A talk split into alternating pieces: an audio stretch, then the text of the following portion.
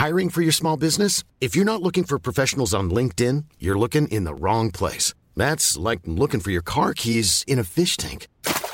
LinkedIn helps you hire professionals you can't find anywhere else, even those who aren't actively searching for a new job but might be open to the perfect role. In a given month, over 70% of LinkedIn users don't even visit other leading job sites. So start looking in the right place. With LinkedIn, you can hire professionals like a professional. Post your free job on linkedin.com slash people today. Ryan Reynolds here from Mint Mobile. With the price of just about everything going up during inflation, we thought we'd bring our prices down. So to help us, we brought in a reverse auctioneer, which is apparently a thing. Mint Mobile unlimited premium wireless. Ready to get 30, 30, bit to get 30, bit to get 20, 20, 20, bit to get 20, 20, bit to get 15, 15, 15, 15 just 15 bucks a month. So, Give it a try at mintmobile.com slash switch. $45 upfront for three months plus taxes and fees. Promo rate for new customers for limited time. Unlimited more than 40 gigabytes per month. Slows. Full terms at mintmobile.com. Bonjour, c'est Jules Lavie pour Code Source, le podcast d'actualité du Parisien.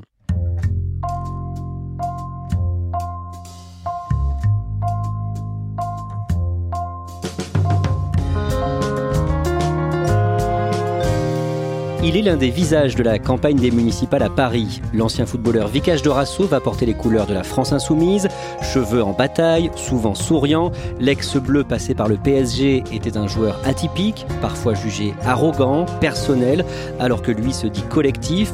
Vicage Dorasso a souvent eu du mal à se faire accepter par ses coéquipiers, jusqu'à en venir aux mains. Code Source vous raconte son histoire avec trois journalistes du Parisien, Christine Henry, Laurent Perrin et Christophe Bérard. Vicage Dorasso, c'est quelqu'un qui est né le 10 octobre 73 en Normandie. Ses parents sont d'origine mauricienne. Son père euh, est venu de l'île Maurice euh, avec toute sa famille pour trouver du travail au chantier naval du Havre, où il était tuyauteur. Il travaillait notamment sur des bateaux remplis d'amiante. Et en 1982, il s'est retrouvé au chômage. Et c'est quelque chose qui a beaucoup marqué l'enfance de Vicage Dorasso. Laurent Perrin, où est-ce qu'il grandit précisément? Il grandit à Cocrioville, qui est dans la banlieue du Havre. C'est une petite cité sans charme, avec des pans d'immeubles, mais une vraie vie sociale. Il a une enfance et une adolescence euh, heureuse. Il est très bien éduqué par ses parents. Il adore jouer au foot. C'est très vite sa passion. Il aime jouer avec les autres, partager. Et en même temps, il s'intéresse à tout ce qui se passe autour. C'est peut-être là la première différence entre Vicage Dorasso et les autres footballeurs, c'est qu'il est conscient qu'il y a une vie en dehors du foot. Il est bon à l'école? Il est bon dans les études. Et d'ailleurs, alors qu'il suit une formation de footballeur professionnel au Havre, il va demander à passer son bac, il va réussir sans souci et il va même s'inscrire en fac euh, en sciences économiques au Havre, mais euh, c'est compliqué de mener de front le sport de haut niveau et les études. Et de son propre aveu, il va passer plus de temps à jouer aux dames au foyer africain qu'à se rendre dans les amphithéâtres. Il a très tôt une conscience politique? Ah oui, c'est quelque chose qui, qui va énormément le marquer, déjà de par ses origines étrangères, et puis un jour, quand il va devenir footballeur professionnel, euh, il y a une anecdote qui va beaucoup le marquer, il est en train de faire la queue devant une boîte de nuit avec ses amis, ils sont tous noirs, et le vigile leur dit, non, vous attendez, et d'un coup, il reconnaît Vicage Dorasso. Ah, mais monsieur Dorasso, je ne vous avais pas reconnu, vous pouvez entrer. Et il va dire, quelque part, le football m'a blanchi. Et il, est, il n'est pas dupe de la, de la réalité du monde et du jeu de miroir qui, avec son statut de footballeur professionnel qui ouvre beaucoup de portes, mais il n'est pas dupe de tout ce qui l'entoure. Laurent Perrin, est-ce que c'est un bon joueur sur le terrain? Oui, c'est un joueur qu'on repère immédiatement, déjà parce qu'il est petit, il est rapide, il va vite et il sait très bien manier le ballon, c'est un très bon passeur, il a une excellente vision du jeu. Donc de grands clubs vont s'intéresser à lui. La frappe de Dorasso Incroyable but de Vicage Dorasso Il joue à quelle position? À l'époque, au début de sa carrière, il joue meneur de jeu, numéro 10. Par la suite, il va être euh, replacé un peu tactiquement, jouer un peu plus en, en retrait. Christophe Bérard, sa carrière explose en 1998. Alors qu'il vient juste d'être euh, désigné meilleur joueur du championnat par l'hebdomadaire France Football, on est en janvier 98 et l'Olympique lyonnais entame des négociations secrètes avec le Havre et l'engage pour la saison suivante contre la somme qui était énorme à l'époque de 28 millions de francs, environ 5,5 millions d'euros. Et il va signer à Lyon, qui est un club qui s'apprête à devenir le grand club qui va marquer les années 2000.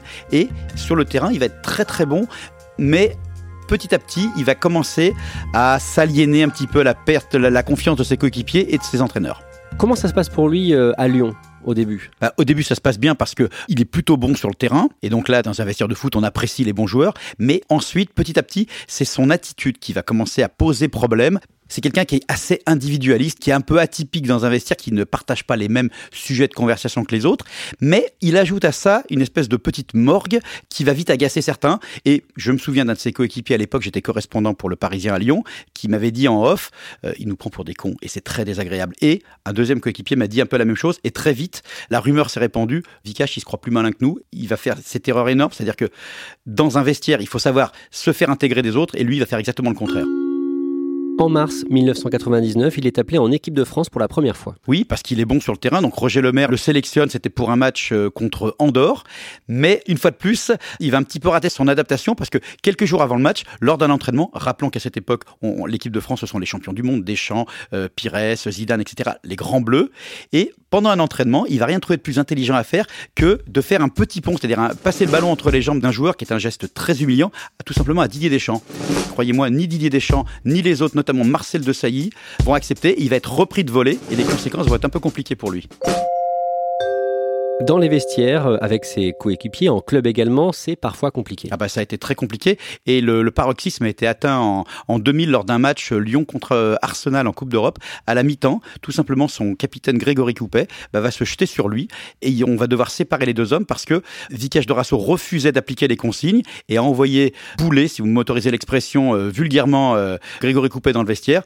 Coupet va péter les plombs, va se jeter sur lui et euh, qu'est-ce qu'ils font? Il va le taper tout simplement et croyez-moi, il y a une différence de, il y a une différence de physique. Très vite, Coupet va regretter son geste, mais Lyon va aussi en tirer les, les conséquences. L'année suivante, il est prêté à Bordeaux, il est exilé.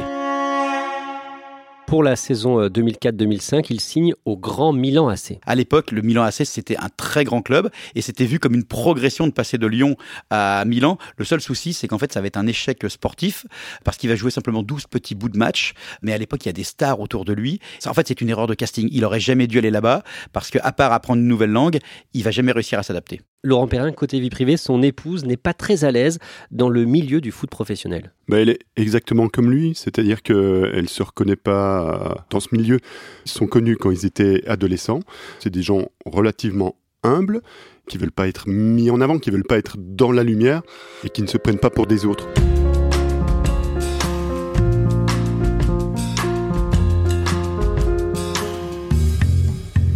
À partir de 2004, il est dans les petits papiers du nouveau sélectionneur des Bleus. Après l'Euro 2004, qui est un fiasco pour l'équipe de France, Zinedine Zidane annonce sa retraite internationale et Raymond Domenech est nommé à la tête de l'équipe de France. Raymond Domenech connaît très bien Vikash Dorasso qu'il a entraîné en équipe de France Espoir et il en fait un de ses hommes de base pour qualifier la France pour le mondial 2006. Les qualifications se passent très très bien, la France se qualifie, mais juste avant 2006, juste avant la Coupe du Monde en Allemagne, que se passe-t-il? Zinedine Zidane, le grand Zizou, revient en équipe de France. Et Vikash Dorasso va se retrouver sur le banc. Et ça, il va très très mal le vivre. Le dialogue n'a jamais été simple avec Raymond Domenech, mais Zinedine Zidane a finalement été convaincu par les relances du sélectionneur. Un Domenech qui se dit particulièrement heureux de son retour. Pendant le mondial 2006 en Allemagne, effectivement, il reste sur le banc, il ne joue pas. Il le vit comme une trahison euh, vis-à-vis de Domenech. Domenech, il avait beaucoup d'affection pour lui. Ces deux hommes qui partagent les mêmes idées, qui ont le même regard sur le foot, les mêmes idées politiques, le même regard sur le monde du, football. Dorasso adore Domenech, Domenech aime Dorasso le joueur et aime Dorasso l'homme, sauf que quand Zidane revient, Domenech n'a pas le choix. Zidane doit jouer la Coupe du Monde et c'est grâce à Zidane que la France réussit une Coupe du Monde extraordinaire puisqu'on arrive en finale contre l'Italie. Et tout ça, Dorasso va le vivre en tant que spectateur sur le banc et pour lui, ça va être un crève-cœur. À ce moment-là, comment est-ce qu'il s'intègre dans le vestiaire des Bleus? Comme on l'a déjà dit, il a beaucoup de mal avec la génération 98. Il n'est pas apprécié, comme dans tous les vestiaires, il est mal compris, mal intégré, lui ne fait rien pour s'intégrer. Donc forcément, la Coupe du Monde 2006, il la vit en marche du groupe. Et pendant ce mondial, il tourne un documentaire. Il tourne un film, un espèce d'ovni cinématographique qu'il a imaginé avec euh, Fred Poulet, qui est un, musicien euh, pas très connu. Avant la Coupe du Monde, Fred Poulet lui propose de filmer sa Coupe du Monde avec une caméra Super 8 et il lui dit tiens, prends la caméra, prends un magnétophone et puis raconte-moi ton histoire, raconte-moi ton aventure pendant la Coupe du Monde. Dorasso, ça l'amuse, il dit banco, on y va. Sauf qu'au moment de dire banco, lui, il pense que cette Coupe du Monde, il va la jouer. Sauf que cette Coupe du Monde, il va la vivre sur le banc. Ça va devenir une galère énorme. Et ce film, finalement, va plutôt raconter la déprime d'un joueur laissé de côté plutôt que la grande aventure de l'équipe de France qui arrive en finale. Quand on parle de documentaire euh, sur euh, le foot, on pense forcément au film euh, Les yeux dans les bleus qui avait été fait en 98. Là, est-ce que ça ressemble à ça? Pas du tout. Déjà, c'est filmé en Super 8. Donc avec une image qui tremble, une qualité très approximative. À la sortie du film, la Fédération française et Domenech ont eu très peur qu'il dévoile des secrets de vestiaire. Très très peur. Et puis finalement, ils se sont rendus compte que c'était juste le témoignage d'un joueur qui sombre petit à petit dans la solitude, dans la tristesse, parce que cette Coupe du Monde, il n'y participe pas, et lui, comme il le dit souvent, le football, ça l'intéresse quand il joue. Mais quand il joue pas, Dorasso, le foot, ça l'intéresse pas. Quand j'appuie dessus, je me filme. Et quand tu appuies dessus, ça filme. Ça filme là. Moi, je suis pas supporter, quoi. Je suis joueur de foot et, et je joue pas au foot, quoi. Donc. Euh. Bah, tu sais, on est en train de faire un film là-dessus. Après la défaite des Bleus euh, en finale contre l'Italie euh, à Berlin et le fameux coup de boule de Zidane contre Materazzi, sa réaction ne va pas plaire aux autres joueurs. Lui, il a regardé ce match en spectateur. Il n'était même pas supporter de l'équipe de France. Lui, quand il joue pas, il supporte pas son équipe.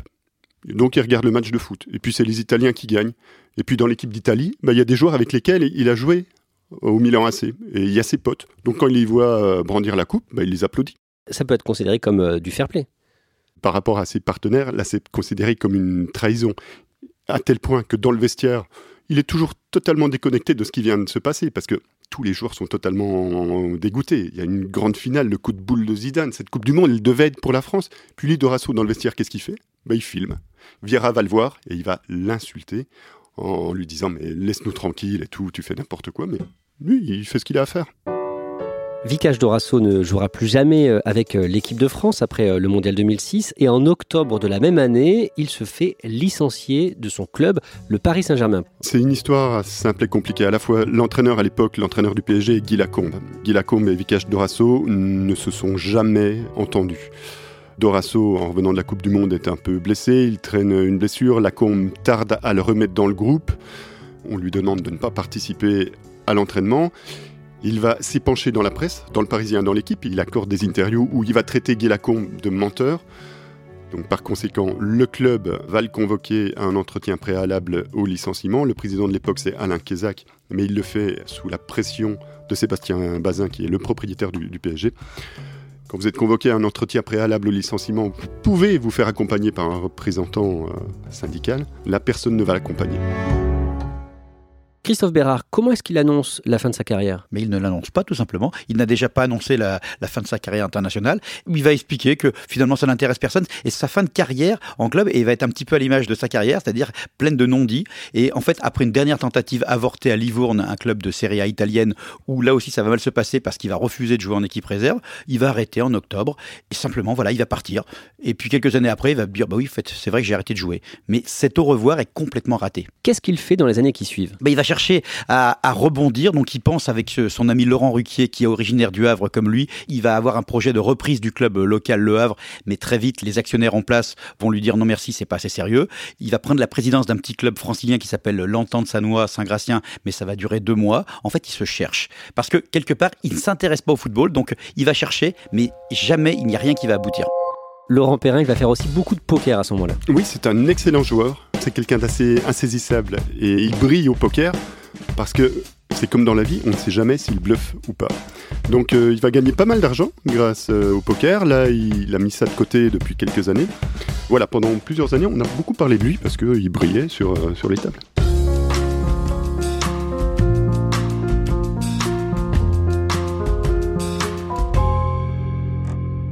Christine Henry, vous êtes euh, journaliste à l'édition de Paris du Parisien. À la fin de l'hiver, cette année, la mairie de Paris annonce qu'un petit terrain de foot grillagé du 18e arrondissement, là où vit Vicage Dorasso, va être supprimé.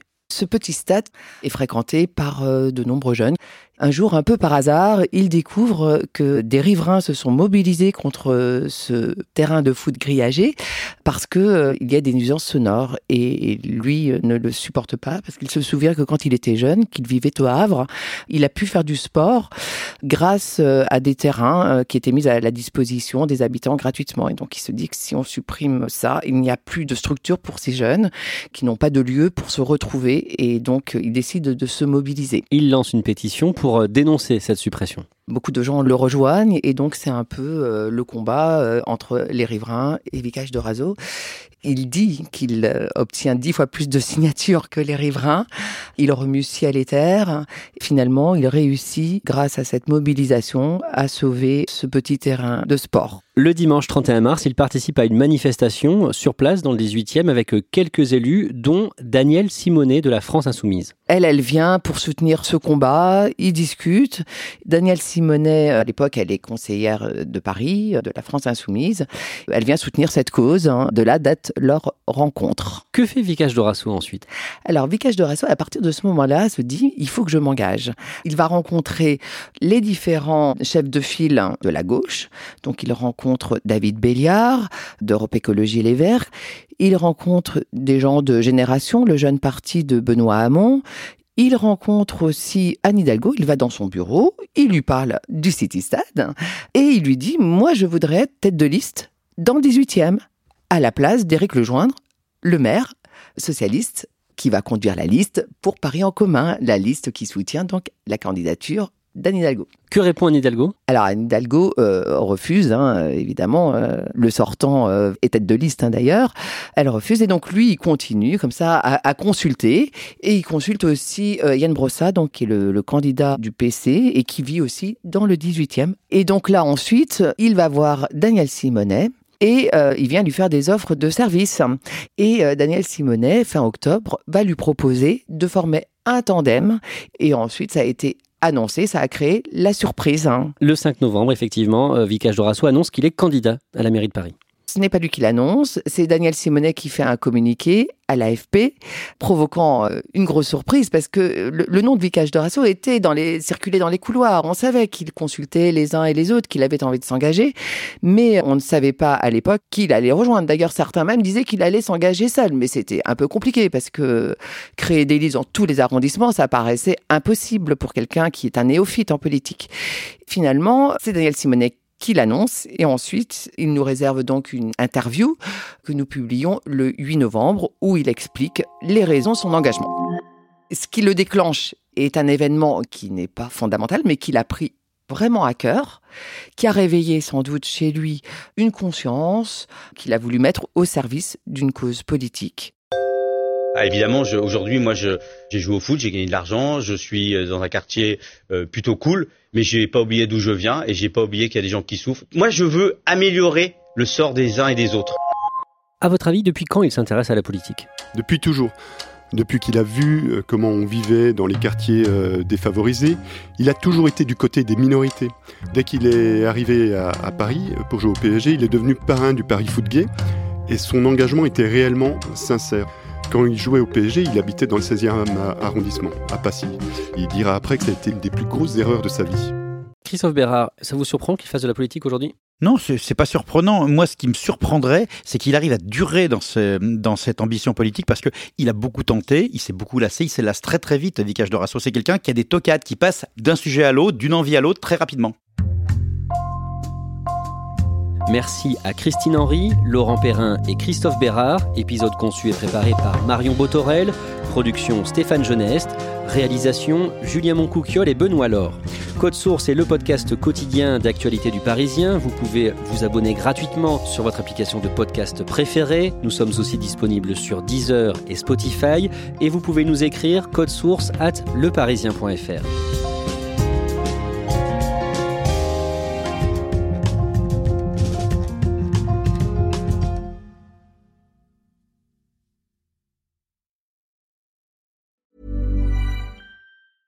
Planning for your next trip? Elevate your travel style with Quince. Quince has all the jet setting essentials you'll want for your next getaway, like European linen, premium luggage options, buttery soft Italian leather bags, and so much more. And is all priced at 50 to 80% less than similar brands. Plus, Quince only works with factories that use safe and ethical manufacturing practices. Pack your bags with high-quality essentials you'll be wearing for vacations to come with Quince. Go to quince.com slash pack for free shipping and 365-day returns.